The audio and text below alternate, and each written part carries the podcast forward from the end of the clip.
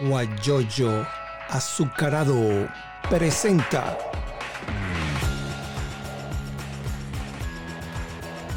La noticia con Eleazar Benedetto.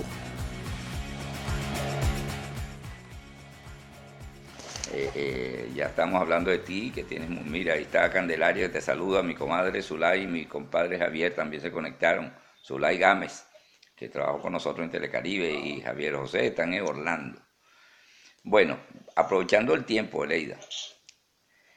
Allí dice Candelaria Rivas, hola hermana, Eleida Briseño es una periodista del estado Zulia. Yo no digo si es zuliana o es maracucha, porque no sé si eres de Cabima, porque a veces uno dice maracucho y no, no, yo soy cabimero, entonces no, no sabemos si tú eres de Maracaibo o de Cabimas. Pero no, no, yo, yo soy zuliana. Zuliana. Yo soy de la costa oriental del lago de Maracaibo. Nací en Menegrande, el estado de Zulia, con mucho orgullo, donde está anclado el Sumaque número uno, con la cual se dio inicio a la comercialización del petróleo en Venezuela. Ok. Muy orgullosa de eso. Bueno, ahí está Martino, que dice, Madre Bella, un abrazo desde Barranquilla de tu hijo y tus nietos putativos. Martino, un amigo se escucha, tuyo. Se escucha, muy, se escucha muy mal, Benedetto. Bueno, dile a los que están contigo allí que te ayuden a ver si te mejoran el, el audio, que a lo mejor está abajo, el, el, la, el, sonido, y por eso no escucha. Pero yo voy a seguir hablando. Llámalo, no, no te preocupes, la gente sabe que estamos en vivo. Porque se escucha mal. No, pero es por la señal. Es la señal. Bueno, sí. pero no te preocupéis. Sí. Va, vamos a seguir. Si ellos tienen algún audífono, te los pones también. Yo te escucho bien, eso es lo importante. Y lo que vas a decir tú es lo que nos interesa. Entonces continuamos. Eh, Eleida Briseño, del estado Zulia, de Menegrande, imagínate tú, allá el propio corazón del Zulia. Vamos a conversar contigo y, y, lo primero que se nos ocurre para conversar, porque son las vivencias de los, de los colegas periodistas, ¿por qué estudiaste periodismo? ¿Cómo, qué, qué, te motivó a, a, ese paso de estudiar comunicación social? Me imagino que en la Universidad de Zulia. Sí, sí, egresé. Yo estudié periodismo ya una persona adulta, ya Ajá. tenía mis dos hijos, porque siempre fue mi sueño ser periodista. Yo recuerdo que yo estaba en una escuela en primaria estudié cuando la Chel, imagínate tú. Este, había un profesor que le gustaba que le redactara algunas notas. Y yo le redactaba y me decía, tienes madera para periodista. Y eso se me quedó. Y después de grande decidí estudiar periodismo. Porque Oye, éramos una familia muy pobre y, y mi papá la manera como mandarme a estudiar en Maracaibo. Uh -huh. Entonces ya yo lo hice todo, y lo hice ya adulta por mis propios medios y con mucho sacrificio, con, gracias a Dios con mi mamá, me ayudó mucho. Uh -huh. Y bueno, de, después de ahí me ha detenido, todo lo he hecho yo, porque sí he enfrentado muchas cosas sola, con mis hijos, pero ahí voy adelante. Y no me vencen, oíste, no me venció el cáncer, no me va a vencer nadie. Aquí está y ahí he leído para rato.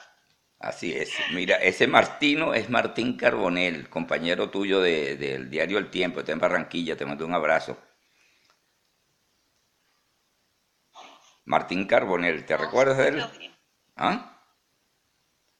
¿Cómo dice? Martín Carbonel. Te envía saludos. Ah, ok, mi compañero, excelente periodista. Sí. Y Yo, él creo que está en Medellín, él está en Colombia. En Barranquilla. Creo. Muy bueno, muy bueno. En Barranquilla está él. Sí. Y, en Barranquilla, exactamente. Ninosca Franco también te envía saludos desde Chile. Y Adrián, sí. y Adrián. Todos esos muchachos, todos esos muchachos. Sí. Todos esos muchachos. Todos esos muchachos los vi crecer profesionalmente, a todos. Muy bueno. bueno. Muy buenos los muchachos. ¿Te graduaste en la Universidad del Zulia? Sí. Okay. Yo me gradué en la Universidad del Zulia hace 35, 36 años. Uh -huh. Inmediatamente salí a trabajar al diario El Tiempo, pero de Valera. Ah, ok. Del estado de Trujillo. Ahí trabajé como cinco años. Luego trabajé para una radio. Y luego me vine para el Oriente, para acá, para Anzuategui. Trabajé con la noticia de Oriente. Uh -huh. Y luego me contrataron en El Tiempo y aquí tengo ya casi 28 años. 28 años. Imagínate. Es Sí, lo- y actualmente cubro la fuente de suceso, una fuente muy, muy sensible, te da para conocer el dolor eh, humano de las personas, hay que tener mucha táctica para entrevistar a esas personas que en ese momento están pasando por el dolor de una pérdida de un hijo. Tener mucho cuidado en los procedimientos que hacen. ¿verdad? Porque uno puede salir afectada, gracias a Dios. Cuando me hicieron el disparo no, no, no dañó nada, solamente la grasa, por eso es bueno, ventajoso de vez en cuando ser gordita. Está bien. Sí.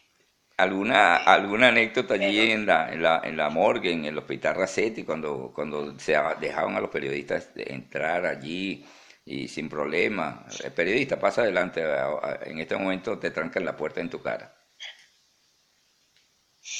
Mira, anteriormente era más difícil cubrir la parte de suceso, eh, que yo recuerde, porque había como un bloque por parte de las autoridades, los cuerpos policiales, de los mismos familiares. Ahora no, ahora hay mucha libertad, los mismos funcionarios te suministran la información para que tú la lleves de lo más objetiva posible. Pues, Oye, porque eso es lo que debe prevalecer, el, el contacto de las autoridades con los periodistas. Nunca se debe perder, porque yo, yo le digo a ellos, yo los necesito a ustedes, yo quiero que ustedes me den la información tal como es, como sucede. Bueno, y así ha sido en este tiempo. Gracias a Dios has- todos se han portado bien, porque entre mejor información te suministra ellos, más objetiva eres en la, en la fuente, Sí. cubriendo la información. Ahí está el colega Fernando Martínez, te saluda desde Nueva York. Ah, Fernando Martínez. Sí, está en Nueva York, te manda saludos. Un saludo, Fernando. Yo estoy esperando. Siempre te sigo. Sí. Te veo, estás buen mocísimo. Estás, estás mayor, pero estás buen mozo. Sí. Estoy esperando de Fernando que me envíe, eh, que lo tengo en la lista para la semana que viene. No me- estoy esperando que me avise para qué día lo puede colocar. Ya tengo el martes y el miércoles copado con, con el martes tengo a, a Astudillo. ¿Te acuerdas del enano Astudillo que trabajó en el tiempo? Ah, Andre- Andrea Tudillo. Sí, lo Sí, tengo sí, para sí. el martes. Para el- y el miércoles tenemos a, a Ángel Arellano, también se, se sí. trabajó por Todos esos muchachos, todos esos muchachos muy buenos. Tienen mucha mística para trabajar, que eso es lo que se necesita. Mucha, mucha mística. ¿sí? Y, y es ser constante. Constante. Ser, que hay que ser guerrero, hay que guerrear, guerrear. La información no se puede tratar así como, como si fuera cualquier cosa, no. Hay que ser constante, investigar y preguntar. Así lo llama Ignacio, no importa. Jurungar, así como hacía Magda en la legislatura, que, que se metía y empezaba a preguntar. Sí, hay que jurunguear, hay que jurunguear y buscar y buscar y no, no confor- conformarte con una sola voz. Busca varias. A Exactamente, ver, hasta. Y después plantea, y cada quien que se haga su propio criterio. exactamente. Y después llegas tú a la, de- llegamos a la redacción a escribir. No, no te escucho. Que llegamos a la redacción, verdad a- no te escucho. Llegamos a la redacción ahora a, es- a escribir, después que tú tengas todas las versiones que tienes previstas de escribir. No, no, no entiendo. No te entiendo. Bueno, vamos a seguir. Hay mucha inter- interferencia. Bueno, ese es el problema de, de nuestro querido país, que el Internet funciona a medias y entonces, bueno, tú sabes cómo está la situación. Sí, sí, me tuve que venir al periódico porque era la única manera de cómo encontrar una señal más segura, pero de verdad que esto está, este, sí, hay muchas fallas, Sí, muchas fallas. Tú estás en el tiempo en este momento. Sí, en este momento estoy en el tiempo. El sí. tiempo es un diario que marcó pauta ya en nuestro estado Anzuategui. Tiene Sí. del año 58, que lo tomó, eh, el- estaba Jesús Alvarado. y- 63, 64 años, sí, Sí. es un gran periódico, una Se- gran empresa. 62 años. Le da, sí, sí, le da la oportunidad a los periodistas que, que van ingresando nuevos a la fuente. Muy bueno, sí. Ahí, ahí tenemos eh, periodistas que asesoran, aquí somos un solo equipo, eh, juntos se trabaja, muy bueno. Sí.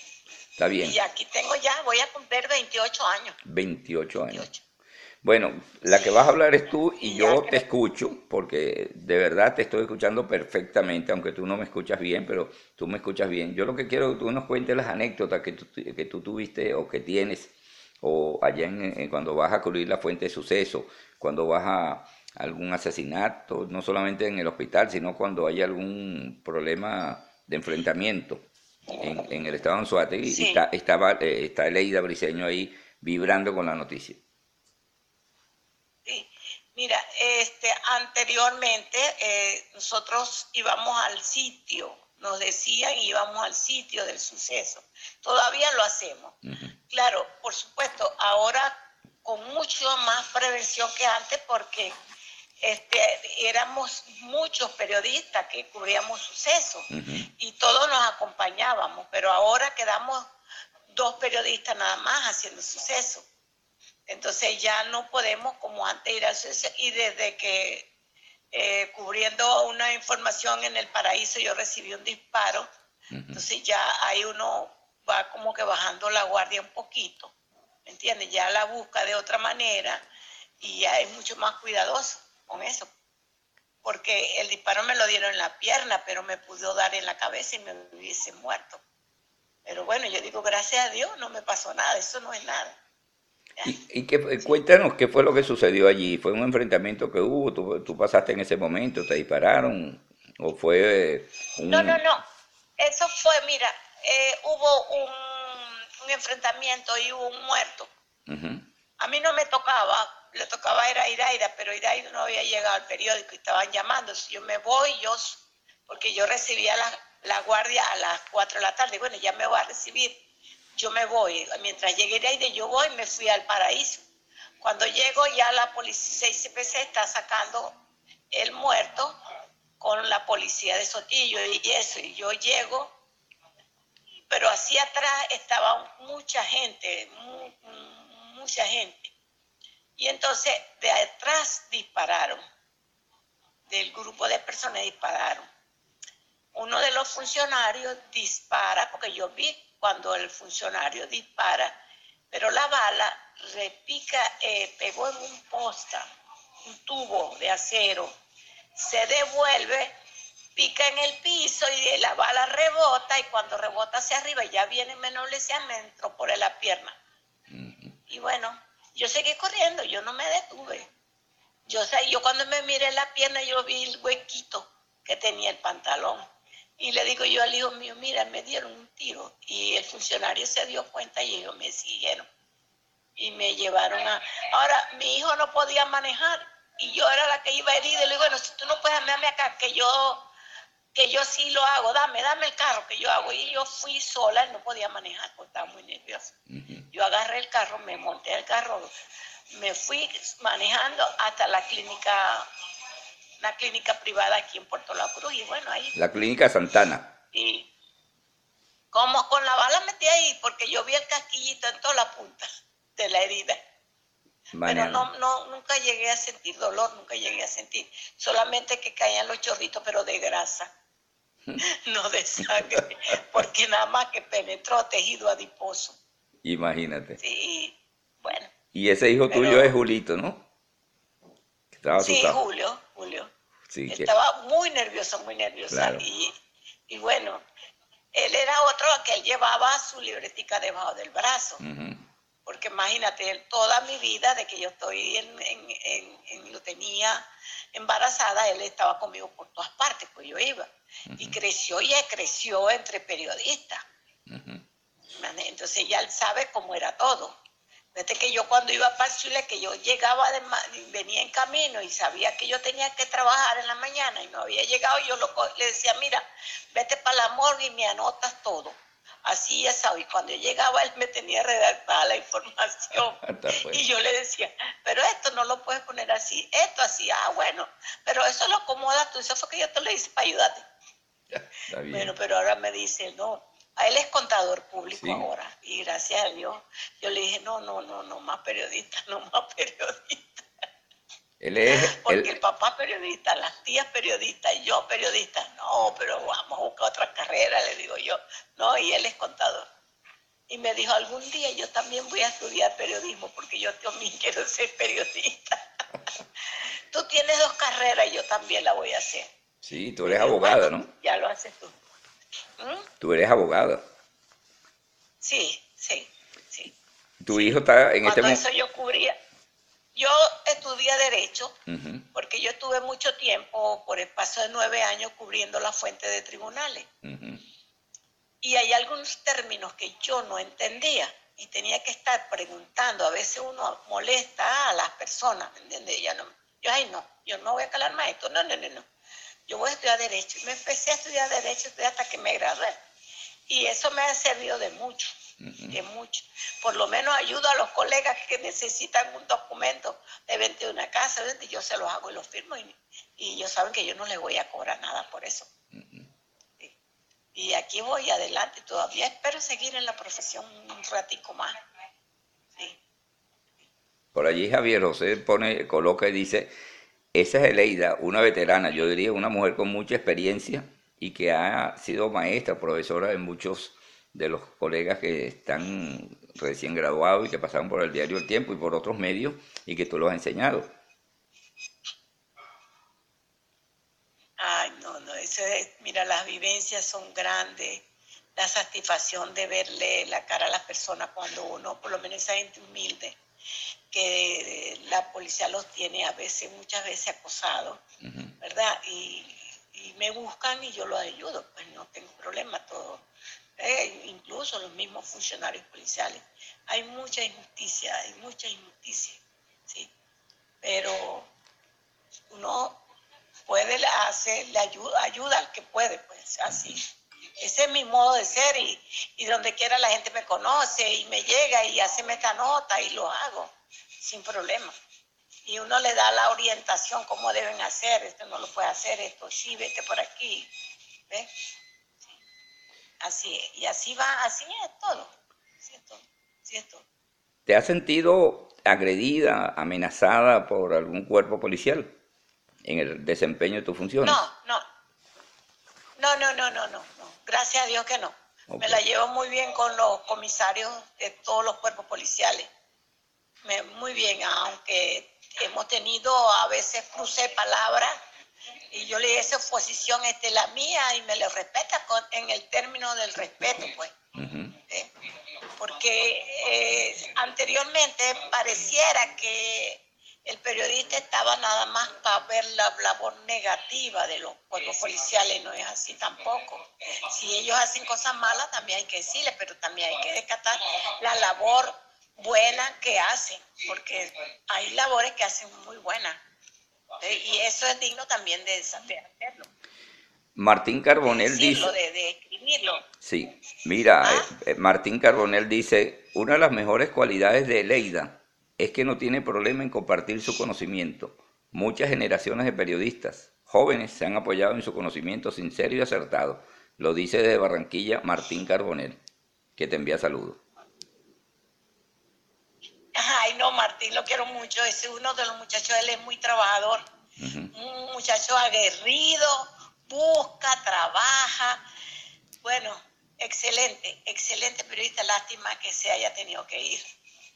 Era uno de los mejores periodistas que tenía el diario El Tiempo. Uno de los mejores, un gran trabajador. Un- tenía mucha calidad humana, mucha y su muchachita, su esposa, todo muy bueno, muy bueno. Por aquí han pasado, aquí tenemos también a, a Bermúdez, su Bermúdez, todos muy buenos, todos muy buenos. Elisa Gómez, eh, son muchachos que me orgullece ser su compañera de trabajo. Y, y muchos, muchos, otros muchos que han pasado. Iraida Núñez, que es un año mayor que yo en el tiempo. Yo tengo 28, ella tiene 29 años en el tiempo. También ella también ha recorrido todas las fuentes muy buena porque te digo honestamente, yo le digo a Iraida, Iraida cuando yo ingresé al tiempo, yo te veía escribir, yo me copiaba tuyo, tú no sabías. Y yo hasta que uno va agarrando, porque yo no sabía escribir eso, y hasta que uno va agarrando su propio estilo, pues. y que tuve el apoyo de, de- de Domingo Matute, que era mi jefe. Paz Ya, él tiene ya varios años que murió y él fue quien prácticamente me condujo y me orientó y me llevó. Eso no se hace así y aunque era un periodista empírico, pues nunca pisó una universidad, pero era un, un- un hombre con mucha experiencia. Era un periodista con mucha experiencia y mucha vivencia. Y eso no lo haga así, esto no se hace así, mire, ve acá, yo le voy a enseñar. Y ve, sí, cuando me tocó enfrentar el cáncer, que tuve un año haciéndome quimioterapias, este, cuando yo llegaba ya de hacerme, de inyectarme todos esos venenos, él me decía, mire, aquí le tengo la, la nota, dele su estilo, aquí está, ve a ver qué va a hacer. Entonces yo, excelente, muy excelente, colaborador, todo, todo, todo, todo. Sí, me ayudó mucho y bueno, fue una lástima, de verdad, de verdad lo sentí mucho. Pero tenemos a su nieta, que le sigue los pasos, que es Maribí Matute, y bueno, excelente, todo muy bueno. Excelente. Eh, yo lo conocí, excelente persona, excelente amigo. eh, Sí. Muy bueno. Eh, Lizardo Aguilar también pasó por allá, está en Argentina en este momento y Sí. lo entrevisté el lunes pasado. Sí. Por aquí han pasado periodistas muy buenos, muy, no se les puede, muy bueno. Y el tiempo ha sido como, Una escuela. como esa, esa universidad, Sí. como una escuela. De Lizardo, ¿qué me dices? Que te va formando, que te va... ¿Cómo? De Lizardo Aguilar, ¿qué me dices?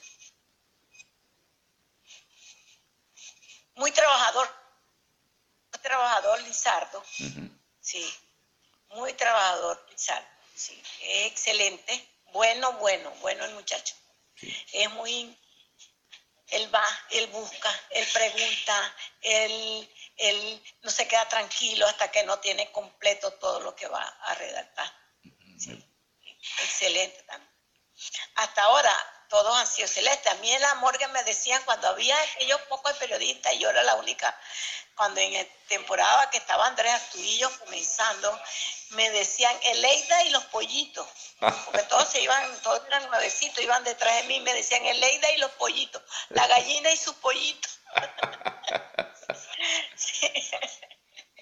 Pero, eh, pero Y yo aprendieron le, de ti. les explicaba así que eran unos tiempos, mira, y íbamos hasta, hasta, una vez me encontré en una montaña, yo decía, Dios mío, yo no puede ser que yo esté metida ahí, en ese, en esa, adentro, pajoso, buscando unos, unos, unos, unos mm, esqueletos, unos cuerpos, unos restos humanos.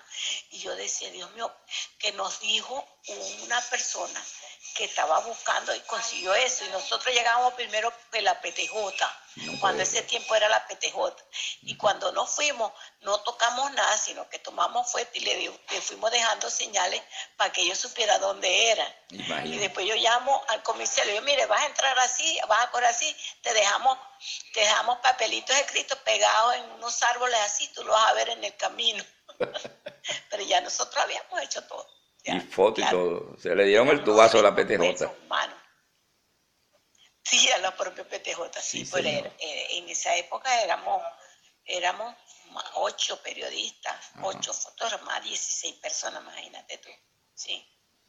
Estaba en la época buena del periodismo, donde todo era una actividad. Ah, No habían, a pesar de que daban las redes sociales, pero no era, no era como ir al sitio, presenciar, ver, que uno vea la forma, cómo es, y, y te- eso te va formando la idea de cómo vas a redactar la nota, ¿me entiendes? Sí, señor. Porque no es lo mismo que te lo diga a que tú la estés presenciando y viendo cómo es.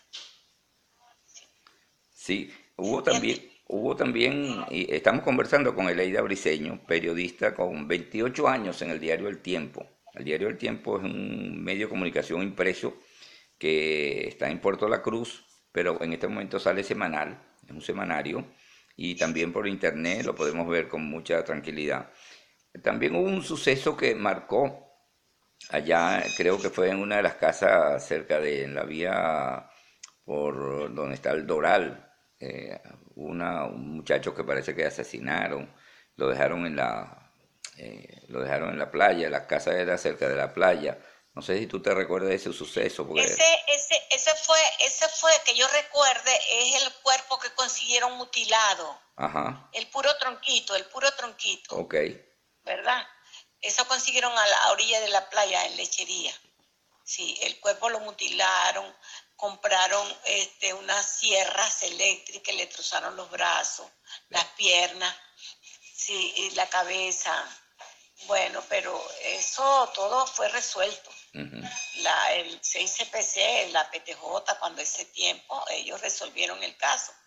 Y ahí hubo algo implicado. Ahora, el suceso que más me llegó fue un homicidio de una muchacha adolescente, una muchachita como de 14, 15 años en Guanta, por presuntamente el novio, ¿verdad? Eso sí, no, ¿verdad? Eso eh, fue muy doloroso y no poner nombre, no poner, porque se trata de un adolescente, incluso yo fui llevada a los tribunales.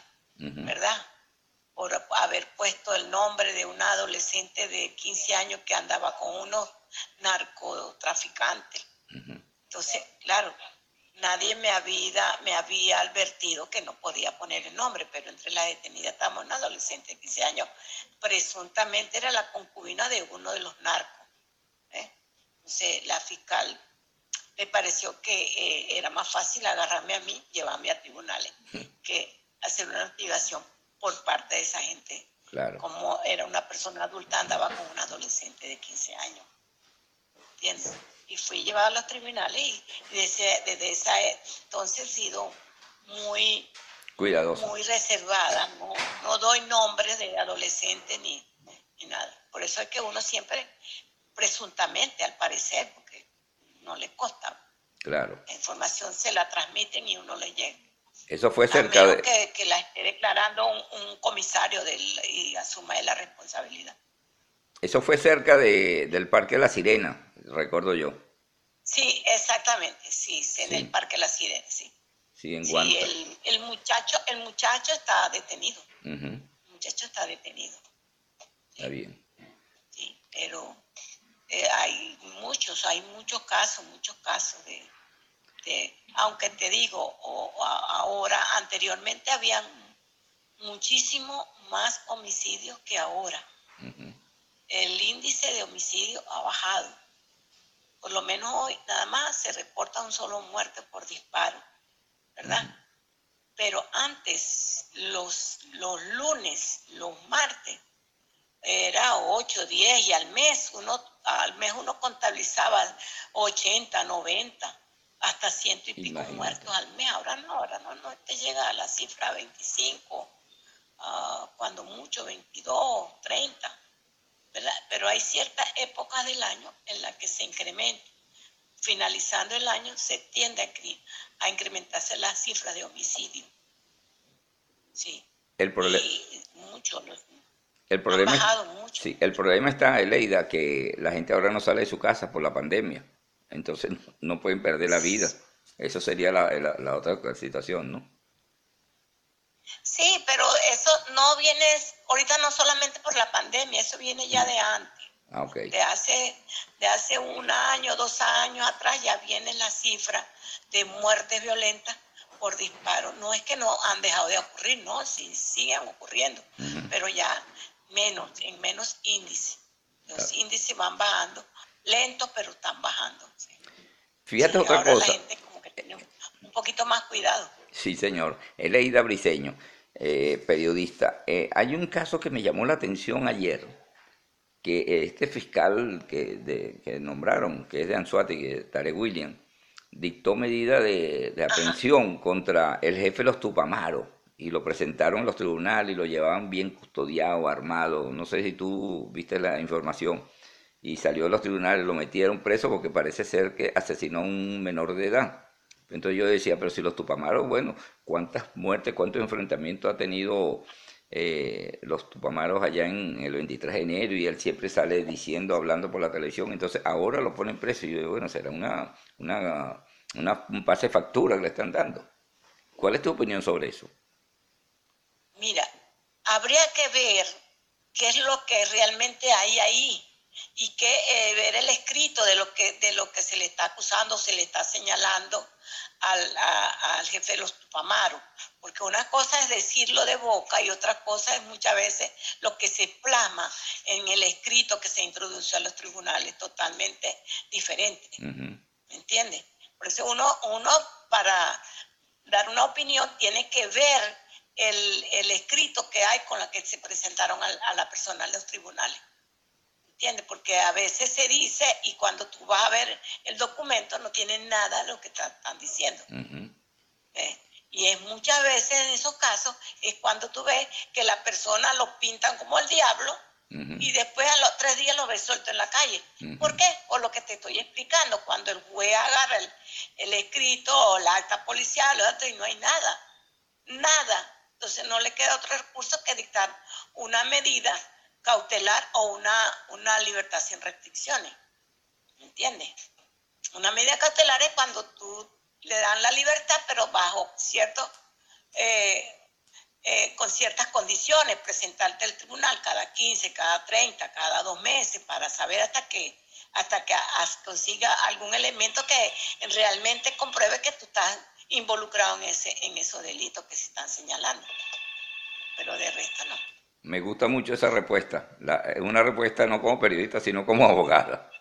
No voy a poder. Sí, No, es que me, no, no, muy cuidadosa en tu respuesta, porque yo también hubiera hecho lo mismo, porque de verdad, verdad, eh, llamó la atención, pues, una persona muy ligada al régimen, entonces está preso, entonces yo, yo, yo me puse la mano en la cabeza, ¿qué será lo que pasa? ¿Qué está sucediendo? Y él cuando sale dice, venceremos, no sé qué cosa, y yo, algo está sucediendo aquí. Pero la, tu respuesta, Sí, tu respuesta fue muy buena, ¿Cómo? que tu respuesta fue muy buena, sin compromiso. Bueno, mira, eso te lo da el trajinar. El tran, yo cubrí eh, tribunales eh, por, por 12 años, estuve en tribunales, y eso me obligó, ¿verdad?, a estudiar derecho.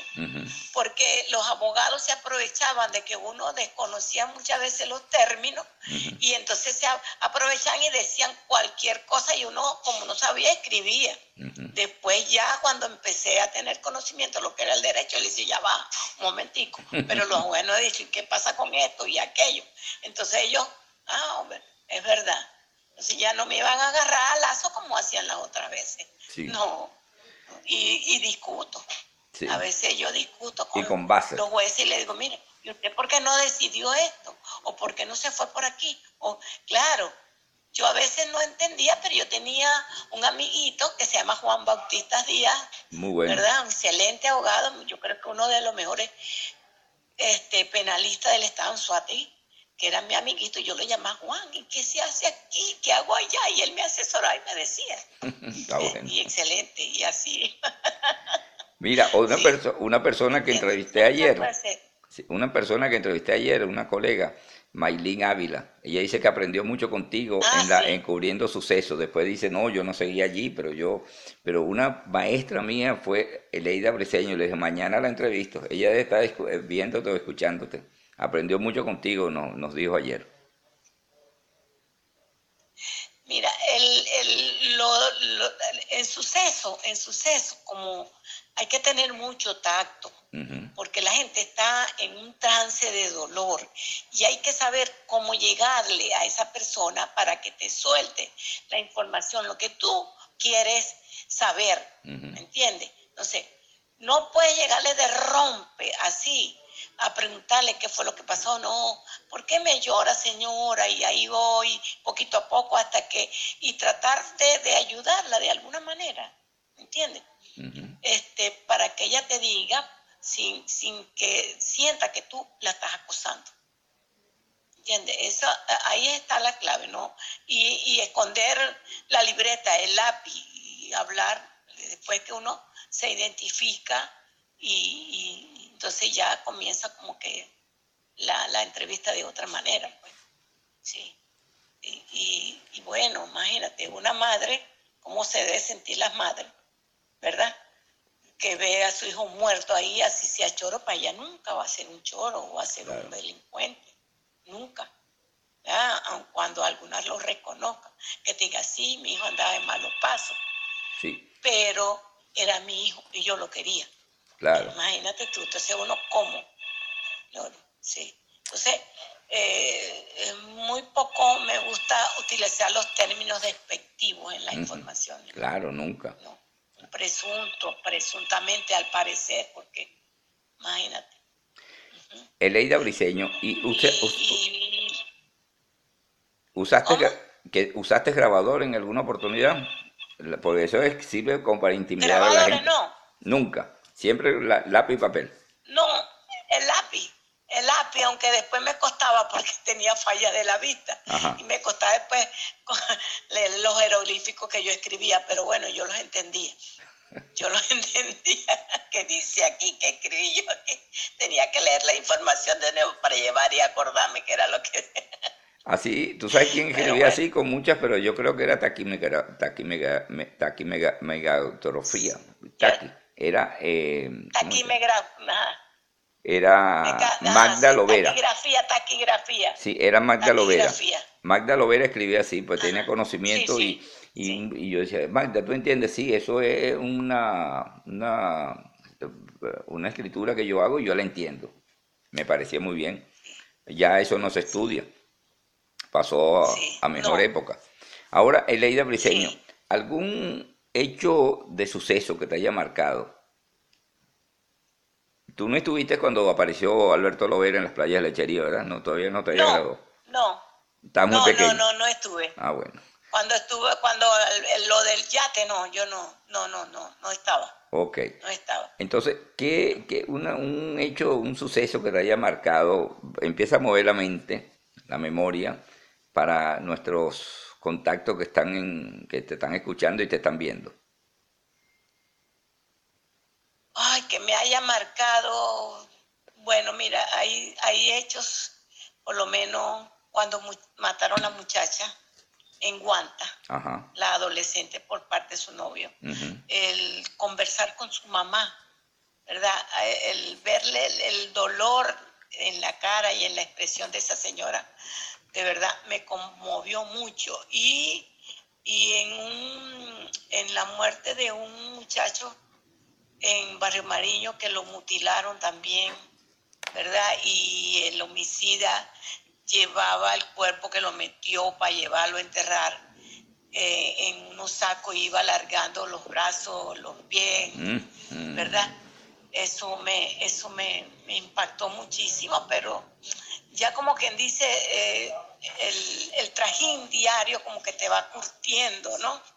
Que hay cosas, pero lo que sí no, no todo todavía no, cuando hay accidentes de tránsito con, con muerte de niños. Eso es grave. Eso me impacta mucho Sí. porque parece mentira cuando una persona muere a tiro, lo que se le ve son los orificios, ¿verdad? Queda completa, lo único son los orificios de donde entran los proyectiles. Pero cuando son accidentes de tránsito, quedan todos todo descuartizados, despedazados. Y ir a un sitio donde tú ves una pierna por aquí, el brazo por allá, la cabeza por otro lado, es impactante. Sí. Entonces, yo lo primero que le digo al fotógrafo, no tome foto. De eso no quiero foto, no tome foto. ¿Verdad? Ah, o la foto así, o cuando ya llega que los recogen y se los llevan, ah, más o menos así, para no dar esas imágenes tan dantescas a veces. En eso yo me cuido mucho, no me gusta. No me gusta. Mira, mm, mm, Eh, es a veces, sí, es muy doloroso porque hay que ponerse en la parte de la familia, de la, de la familiares de esa persona. claro. No le gustaría ver lo que quedó, los restos de las personas de sus familiares en esa forma. No. Prefiero poner el autobús como quedó, o el carro como quedó, el vehículo, pues, algo así. Sí. Sí. Ahí Eh, a- había por allí, allí había un periodista en el diario El Nacional, Ezequiel Díaz Silva. Él cubría la última página del Nacional, de suceso. Y él le pedía a los periodistas eh, fotos. A veces le decía, mira, hay un accidente en tal parte. Entonces le manda la foto del autobús. No, pero mándame los muertos, es lo que me interesa para salir en la página. Y a él le encantaba eso, pues, que en paz descanse, Ezequiel Díaz Silva. No sé si lo, si lo conociste o lo escuch- escuchaste mencionar.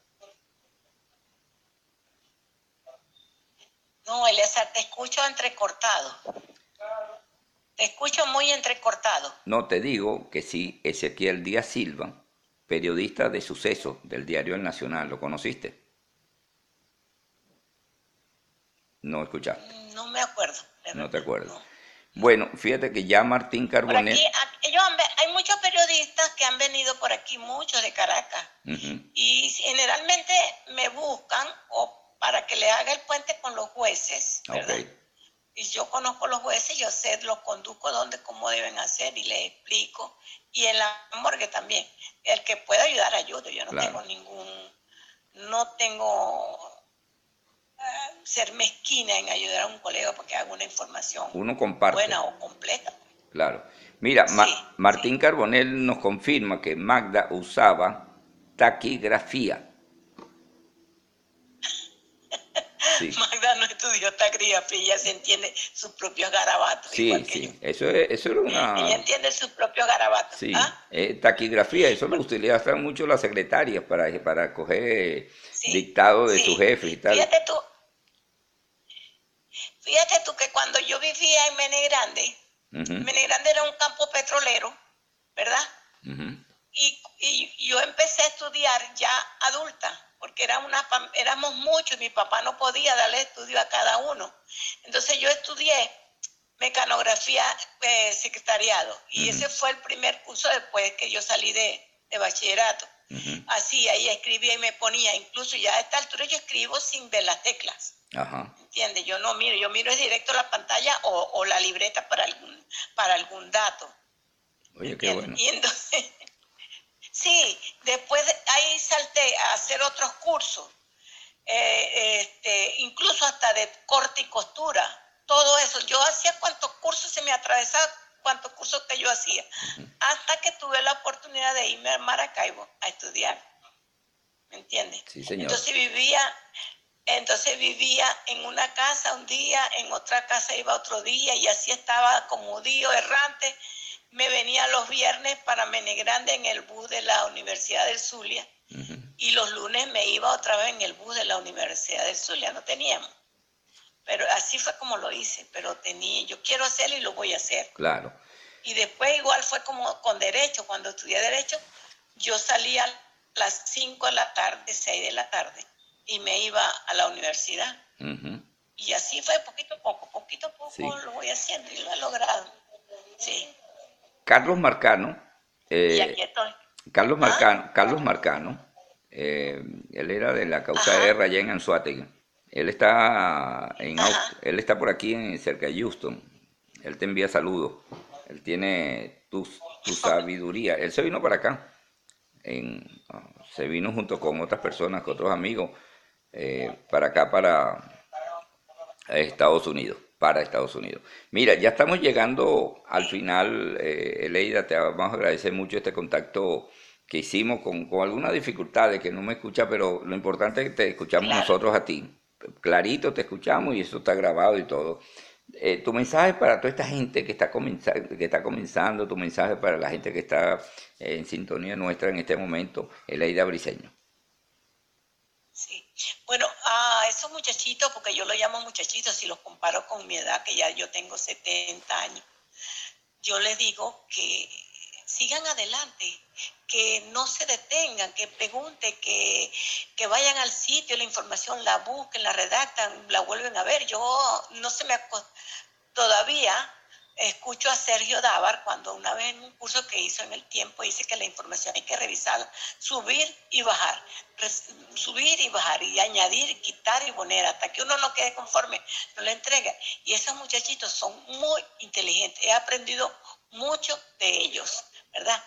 Y tienen mucho talento. Yo les digo que sigan adelante, que no se detengan, que lo mejor es la mejor carrera que se llama ser periodista, para mí.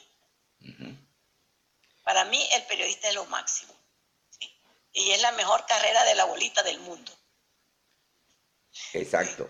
A todos, a todos les digo. Ya, ya terminando, allí el último que te dice, Rey Villarruel, mi vieja, te quiero mucho. Rey Villarruel, no sé si te acuerdas de él. Ah, bueno, mi gordo querido, mi bello que se me fue, se me fue Dioberto Cuyo, se me fue mi gordo, se me, unos cuantos, Lizardo, se me, mucho gato. Ahora lo que me falta es que se me vaya Jesucito, ese sí es verdad que lo agarro por aquí, por las orejas, y lo siento yo, y yo le digo, Iraida, nosotros somos las únicas que no nos vamos, las dos viejitas, le digo yo. Las dos viejitas del tiempo no se van.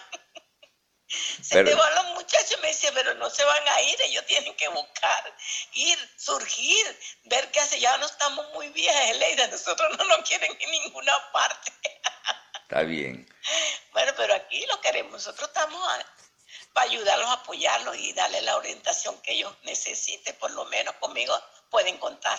Claro.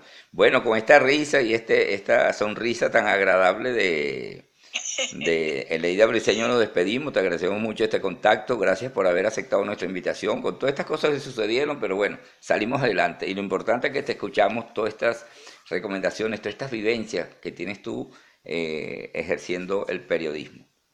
Gracias Eleida y será, dígame. Sí, y sabe, me paré tempranito para ponerme bonita, para no verme tan viejita, que no se me fueran a ver las arruguitas. ¿Entiendes? Menos mal que mi carita es gordita. Pero ya son 70 por el pecho, no son, no son cualquier cosa. Más 71 ya, ¿me entiendes? Y aquí estoy, me siento muy bien. si vencí el cáncer, ¿por qué no voy a vencer otras cosas? No, mi amor un año sometida a, quimioterapia y aquí estoy. Eso me dio a mí la fortaleza porque la piel, no sé por qué, la quimio me puso la piel dura me, para inyectarme. Cuesta meter la ampolla, la, la, la, la, la jeringa. Le cuesta a la enfermera, le digo, mete porque esa piel es muy dura, piel de cocodrilo, le digo yo. 70, 71 años, aquí estoy. Sí, señor. Como una carajita, ¿oyó? Está bien. Gracias, Eleida, entonces, por este contacto. Seguimos en contacto. Hasta otra próxima, que la sigas pasando bien. Siempre la orden. Chao. Chao, chao. Bueno, Eleida Briseño, 70 años, con ese ánimo, echándole pichón al asunto, cubriendo suceso. Y como ella dice, yo no dijo que se más nadie, ni Jesús Bermúdez, que se, acaba, que se acaba de conectar, muy amigo nuestro y están allá Iraida y, y Eleida, que son las personas que tienen 28 y 29 años en el diario El Tiempo, se imaginan, una cantidad de años importante, ¿no? Bueno, vamos a decirle que mañana vamos a conversar con Candelaria Rivas, ella está allá en, en, Chile. Y voy a ver si hablo con, con Martino, a ver si nos puede enviar a través de un mensaje, a través de Instagram, yo le voy a enviar mi número para decir si conversamos contigo en la semana próxima y hacer un programa de corte similar, Martín Carbonel. Ojalá que yo te voy a mandar un, mensaje diciéndome mi número, a ver si conectamos a, esta hora. Y aquí es la misma hora que en Colombia. Aquí las 9 de la mañana comenzamos, en Venezuela son las 10 de la mañana y podemos conversar. Y espero que no me vaya a dejar, pues yo Fernando Martínez también lo invité, bueno, Vamos a ver si hacemos algo de eso. Nos despedimos. Será hasta otra próxima oportunidad. Recuerden que este programa lo pueden ver y escuchar a través de guayoyoazucarado.com. Es una plataforma virtual que está en Atlanta y también a través de Anchor. ¿Ok? Muchas gracias. Y bueno, ya Martino me dice que contara con él. Vamos a cuadrar un día y ver cuál es el día de la semana que viene y conversamos. Muchos saludos, Martín. Y será hasta mañana a la misma hora con Candelaria arriba. Buenos días. Guayoyo azucarado presentó la noticia con Eleazar Benedetto.